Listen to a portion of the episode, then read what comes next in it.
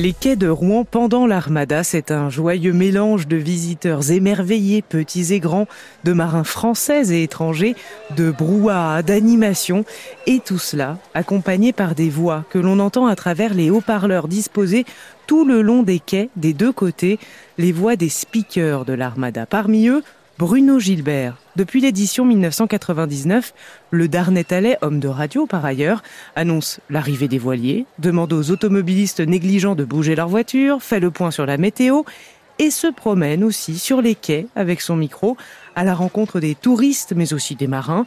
Il monte à bord des bateaux, fait la visite en direct, cela fait partie des animations, mais parfois ça peut tomber à plat, comme lorsque Bruno Gilbert se met en tête d'aller rendre visite au bateau russe le Mire. Bien accueilli. Le seul souci, c'est que bah, à bord, il ne parlait que russe.